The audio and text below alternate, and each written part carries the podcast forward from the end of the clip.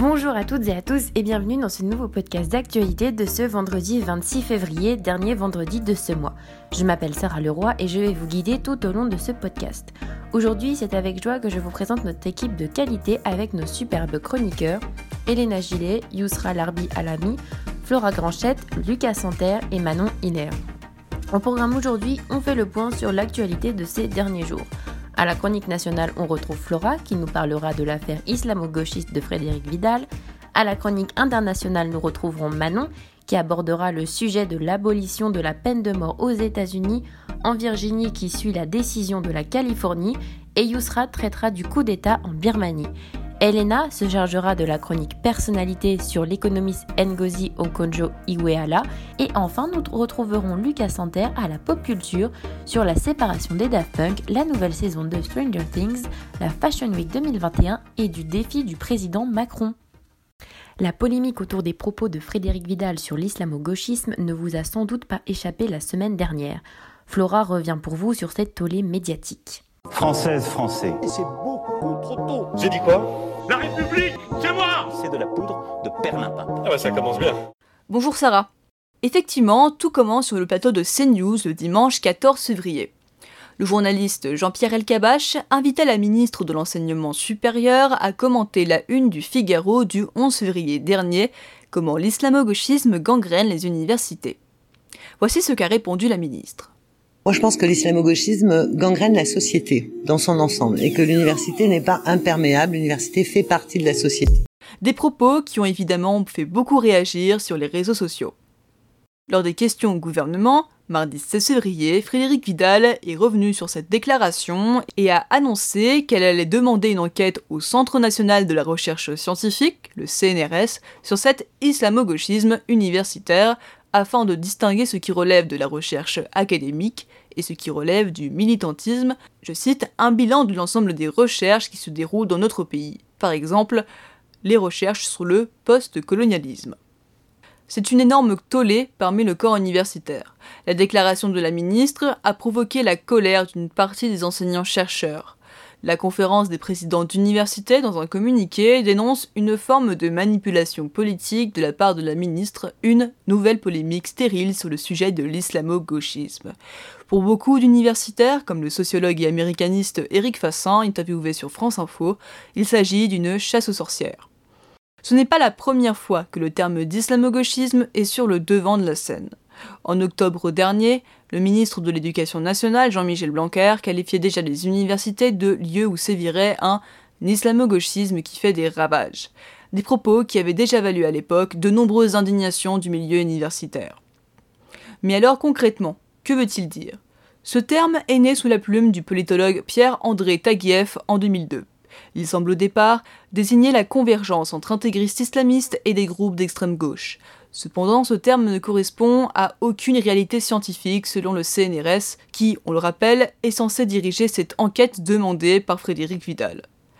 Il affirme même que islamo-gauchisme est en soi un slogan politique utilisé dans le débat public. En effet, ce néologisme a peu à peu perdu son sens originel repris de nombreuses fois par des essayistes, journalistes et politiques de tous bords et surtout de droite, voire d'extrême droite, avec notamment Marine Le Pen, pour juger une certaine complaisance d'une partie de la gauche envers des mouvements islamistes. La requête de Frédéric Vidal pose évidemment question dans un contexte universitaire compliqué, voire même complètement en crise. Avec la loi sur la recherche extrêmement impopulaire et la situation des étudiants de plus en plus catastrophique durant la crise sanitaire, les propos de la ministre semblent même choqués au sein de la majorité. Dans ce contexte, la sortie de la ministre sur l'islamo-gauchisme est une faute de quart difficilement supportable. Ce que nous attendons d'elle, c'est de mener le combat contre la précarité alimentaire, psychique et psychologique. Il est urgent de corriger le tir, affirme Hugues Ranson, vice-président de la République en marche à l'Assemblée nationale et cofondateur d'En commun, parti de l'aile gauche de la majorité. Quelle réaction au gouvernement face aux déclarations de Frédéric Vidal? Eh bien, cela semble assez mitigé. En Conseil des ministres, Emmanuel Macron a rappelé son attachement absolu à l'indépendance des enseignants-chercheurs. Le porte-parole du gouvernement Gabriel Attal a quant à lui réagi en conférence de presse. La priorité pour le gouvernement, c'est évidemment la situation des étudiants dans la crise sanitaire, c'est évidemment la possibilité d'apporter un soutien financier aux étudiants en difficulté. En somme, l'islamo-gauchisme ne semble pas être une priorité pour le gouvernement. L'économiste Thomas Piketty, comme beaucoup d'autres universitaires sur Twitter, en appelle aujourd'hui à la démission de la ministre. Avec Frédéric Vidal, le gouvernement Macron-Castex réalise le rêve de Darmanin. Contourner Le Pen par la droite, cette ministre indigne doit partir, a déclaré l'économiste sur Twitter. Dans les colonnes du Monde, plus de 600 membres du personnel de l'enseignement supérieur et de la recherche ont signé une tribune demandant la démission de la ministre. Frédéric Vidal se saisit du terme complotiste islamo-gauchisme et nous désigne coupables de pourrir l'université. Elle veut diligenter une enquête, menace de nous diviser et de nous punir, veut faire régner le soupçon et la peur et bafouer nos libertés académiques. Le monde de la recherche et surtout en sciences sociales semble irréconciliable avec la ministre. Yousra va nous parler dans sa chronique internationale du coup d'État en Birmanie par l'armée et en quoi il met en péril une démocratie encore toute jeune. Now more than ever is the time to keep going. You are fake news. L'anglais, c'est facile. Tu pitches des mots ensemble, ça fait une phrase. Well, uh, yes, of course. That's what I do! Merci Sarah. Alors oui, aujourd'hui je vous parle du coup d'État en Birmanie qui a eu lieu il y a deux semaines de cela. Je vais vous parler de ce- du statut de l'armée en Birmanie et en quoi la Birmanie est un pays qui s'est énormément démocratisé ces dix dernières années, mais dont le pouvoir de l'armée est resté plutôt intact. L'armée birmane a pris le pouvoir le lundi 1er février après avoir procédé à l'arrestation de plusieurs hauts dirigeants, dont la chefferie du gouvernement, donc euh, Aung San Suu Kyi, et le président birman Win Myint. Les motifs d'arrestation de ces deux hauts personnages d'État restent assez dérisoires. En effet, si Aung San Suu Kyi a été arrêté, c'est pour la possession d'un talkie-walkie qui contrevient à la loi de télécommunication en Birmanie. Quant au président, il aurait été arrêté pour fraude électorale. Ces arrestations révèlent le pouvoir de l'armée qui se permet un peu tout. Pour comprendre la prégnance de ce pouvoir dans la société birmane, il faut revenir à l'histoire du pays. Alors, de 1962 à 2011, les Birmans ont vécu sous une dictature militaire. Il y a une dizaine d'années, les Birmans sont entrés dans une période de transition démocratique qu'on a appelée le printemps birman. En effet, à partir de 2011, la Birmanie a entam- a entamé un processus d'ouverture à la fois économique, politique et social. La Ligue nationale pour la démocratie, qui est le parti d'Aung San Suu Kyi, a enclenché quant à lui un processus de démi- démilitarisation du pays après avoir emporté haut la main les élections de 2015. Néanmoins, dans l'imaginaire collectif, l'armée a toujours été un peu la garante de l'unité du pays, face aux revendications des sept ethnies reconnues en Birmanie. Unité qui ne serait finalement qu'illusoire et factice, car l'armée, depuis l'indépendance du pays, ne fait que mater les protestations. Plusieurs jantes militaires se seront donc succédées entre 1962 et 2011. D'abord une jante marxiste qui veut assimiler les minorités contre qui elle mène des guerres. En 88, des manifestations seront réprimées dans le sang et Aung San Suu Kyi devient la figure emblématique d'opposition de l'armée.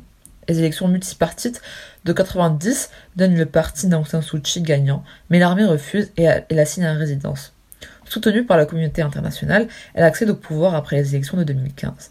Tous ces mouvements populaires ont été pi- impitoyablement broyés par l'armée.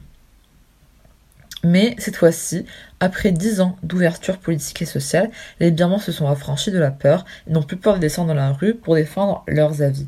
La génération Z a de nouveaux moyens de lutte, comme les réseaux sociaux, pour exprimer leur mécontentement et n'en manquent pas donc d'en user.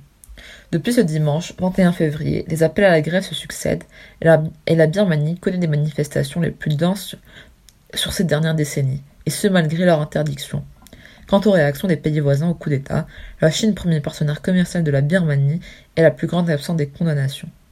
Il est important de rappeler que la Birmanie est un territoire stratégique pour Pékin dans le cadre des nouvelles routes de la soie.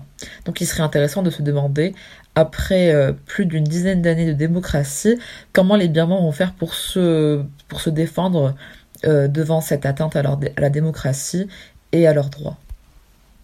Dans l'actualité à l'international, il y a aussi cette abolition de la peine de mort en Virginie alors que c'est l'État comptabilisant le plus grand nombre d'exécutions dans tous les États-Unis une décision qui s'inscrit dans un contexte de lutte contre les inégalités raciales et du droit humain en général.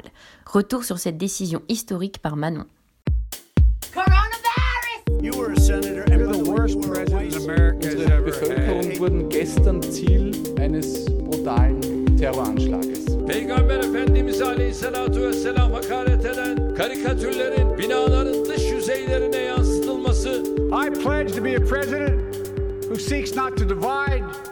but. Et oui Sarah, la Virginie a en effet il y a quelques jours aboli la peine de mort. Le 22 février dernier, le Sénat et la Chambre des représentants, tous deux à majorité démocrate, s'accordaient pour voter en faveur de cette suppression. La Virginie devient ainsi le premier État sudiste des États-Unis à supprimer la peine de mort. Cette décision est historique en tout point. Tout d'abord, la Virginie est l'État ayant connu le premier pendu à mort de l'histoire des États-Unis. C'était en 1608 et la Virginie était alors encore une colonie britannique. La Virginie, c'est aussi l'État enregistrant le plus grand nombre d'exécutions du pays. Depuis le premier tué en 1608, ce sont environ 1400 personnes tuées rien que dans cet État. Mais cette décision est surtout historique sur le plan des inégalités raciales. Tous les citoyens américains ne sont en effet pas égaux face au couloir de la mort. La Virginie, victime d'un lourd passé esclavagiste, offre alors un peu d'espoir quant à la réduction des inégalités raciales encore fortement développées dans le pays surreprésentés en prison, plus facilement arrêtés, voire tués par la police, les Afro-Américains sont aussi plus nombreux à être condamnés à des peines lourdes comme la peine de mort. Rien que pour la prison, on considère ainsi que les Noirs ont aux États-Unis encore de nos jours six fois plus de chances d'aller en prison que les Blancs. Cette décision s'inscrit donc dans un contexte lourd de sens. La réduction des inégalités judiciaires faisait par exemple partie des revendications du mouvement Black Lives Matter, mouvement qui s'est ravivé en mai 2020 après la mort de George Floyd. Plus généralement, cette abolition permet une avancée dans les droits humains. Les États-Unis font en effet partie du cercle restreint des démocraties continuant à avoir recours à la peine de mort. Elle avait pourtant été interrompue en 1967, jugée inconstitutionnelle, mais réintroduite peu à peu dès 1977. Malgré tout, la législation concernant la peine de mort s'assouplit, comme en 2005 par exemple, où il a été décrété que la peine de mort était inconstitutionnelle pour les mineurs. De même, depuis une dizaine d'années, de plus en plus d'États font le choix, comme la Virginie, de l'abolir, à l'image du New Jersey, de l'État de Washington, du Nouveau-Mexique ou plus récemment de la Californie ou du Colorado. Sur les 50 États fédérés que compte le pays, 23, soit presque la moitié, ont aboli la peine de mort et certains toujours dans leur loi, mais ne l'appliquent plus en pratique. Cependant, un record d'exécution fédérale aux États-Unis est survenu juste avant la fin du mandat de Donald Trump, en protestation au programme électoral de Joe Biden qui souhaite, je cite, éliminer la peine de mort au niveau fédéral et inciter les États à suivre cet exemple, Trump a réagi en prononçant 13 exécutions en 6 mois, du jamais vu. Le maximum de civils ayant été tués en une année par les autorités fédérales était de 16 et remonté en 1896. Sur les 13 personnes exécutées, une partie étaient des Afro-Américains et, chose rare, il y avait une femme. C'était la première depuis 70 ans à être condamnée elle ne représente en effet que 2% des détenus dans les couloirs de la mort. Lisa Montgomery a donc été condamnée pour avoir tué en 2004 une femme enceinte de 8 mois dans le but de lui voler son fœtus. Ses avocats avaient pourtant demandé la clémence de Donald Trump après un parcours de vie marqué par l'horreur. Elle avait été violée en réunion par son beau-père et des amis de celui-ci, prostituée par sa mère, mariée à son demi-frère et de nouveau violée.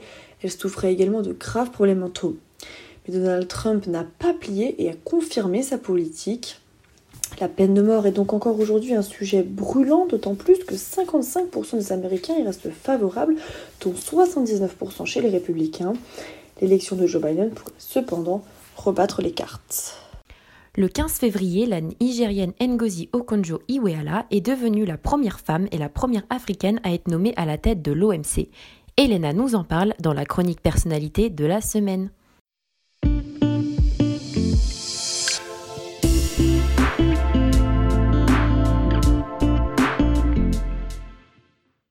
Bonjour Sarah, et oui, comme tu l'as dit, Ngonzi Okonjo-Iweala est entrée dans l'histoire en devenant la première femme, mais aussi la première africaine à prendre la tête de l'Organisation mondiale du commerce, l'OMC. Elle remplace alors le Brésilien Roberto Azevedo, qui est parti un an avant la fin de son mandat. Ngonzi Okonjo-Iweala a été nommée le 15 février dernier et entrera en fonction le 1er mars prochain, c'est-à-dire ce lundi. Sa candidature était appuyée par l'administration Biden. Et quels sont ses objectifs pour ce nouveau poste? Eh bien, à 66 ans, elle se donne un nouveau défi, celui de réformer une institution en perte de vitesse. Elle s'est fixé plusieurs objectifs, à commencer par l'achèvement des négociations autour de la pêche, qui est aussi un enjeu écologique majeur. Mais ce n'est pas tout, la digitalisation de l'économie devrait aussi être au cœur de ses préoccupations, comme la refonte du système de règlement des litiges et bien entendu la gestion de la crise liée à la pandémie. Justement, est-ce qu'on peut dire que Ngozi Okonjo-Iweala est la personne la plus qualifiée pour diriger l'OMC qui traverse actuellement une période difficile à cause de la pandémie? Alors la question n'est pas tranchée, certains pensent que oui et d'autres non, mais ce qui est sûr, c'est qu'elle est plus que qualifiée pour ce poste et a une carrière impressionnante derrière elle. Elle a grandi dans un Nigeria en pleine guerre civile, touché par la guerre du Biafra de 1967 à 1970. Mais à l'âge de 19 ans, elle part aux États-Unis à Harvard pour ses études en économie. Elle a ensuite enchaîné sur un doctorat en développement économique régional au prestigieux MIT en 1981. L'année suivante, elle entre à la Banque mondiale et elle y restera pour 25 ans. Ngonzi Okonjo-Iweala deviendra même la numéro 2 de la Banque mondiale de 2007 à 2011. Elle était même pressentie pour devenir sa présidente en 2012, mais c'est finalement le Sud-Coréen Jim Yong-kim qui sera nommé jusqu'en 2019. Entre-temps, elle est aussi devenue ministre des Finances du Nigeria de 2003 à 2006 et de 2011 à 2015. Une carrière importante et impressionnante qui lui a valu de nombreux surnoms. Tout à fait, Sarah, lorsque l'on parle de l'économiste, on la surnomme la dame de fer nigériane. Pourquoi? Eh bien tout simplement parce qu'elle est connue pour ne pas vouloir négocier. On dit aussi qu'elle est une économiste chevronnée.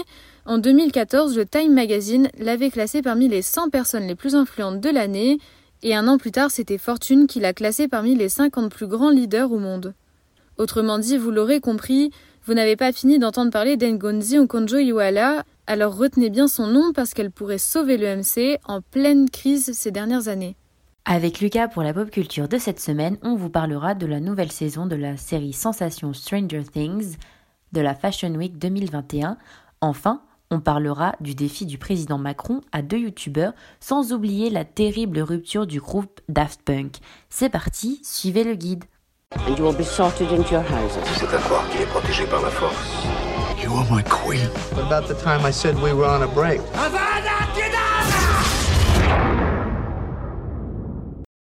Bonjour à tous, bienvenue pour la chronique pop culture de cette semaine. Programme chargé. En effet, il s'est passé beaucoup d'événements marquants ces derniers temps. Commençons tout d'abord avec la Fashion Week. La capitale anglaise en plein confinement mise sur une London Fashion Week digitale. Victoria Beckham, en électron libre, a présenté sa collection optimiste mais réaliste dès le second week-end de février, donc la semaine dernière. Parmi les pontes de cette semaine britannique, devenue récemment unisexe, Burberry a levé le voile sur sa collection masculine, alors que Vivienne Westwood a misé sur la mixité pour révéler une ligne 90% composée de matières à l'impact environnemental réduit. Ensuite, passons à la nouvelle série sur Netflix, Stranger Things, la saison 4. En mars dernier, la pandémie de Covid-19 a forcé les équipes de la série à mettre la production entre parenthèses. Conséquence, la diffusion de la série a évidemment été reportée. Mais que les fans se rassurent, la production a repris. Même si le tournage reprend et se poursuit normalement, la mise en ligne des nouveaux épisodes ne devrait pas se faire avant mi-2021, au plus tôt. Il est même plus probable que la diffusion soit pour la fin de l'année. Ensuite, passons à YouTube. McFly et Carlito, les stars de YouTube, vont bientôt pouvoir prendre le chemin de l'Élysée pour y tourner une séquence avec Emmanuel Macron.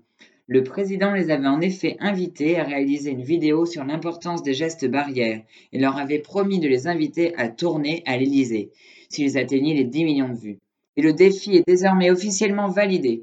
Les compteurs ont continué à s'affoler mercredi dernier pour dépasser les 10 millions de vues.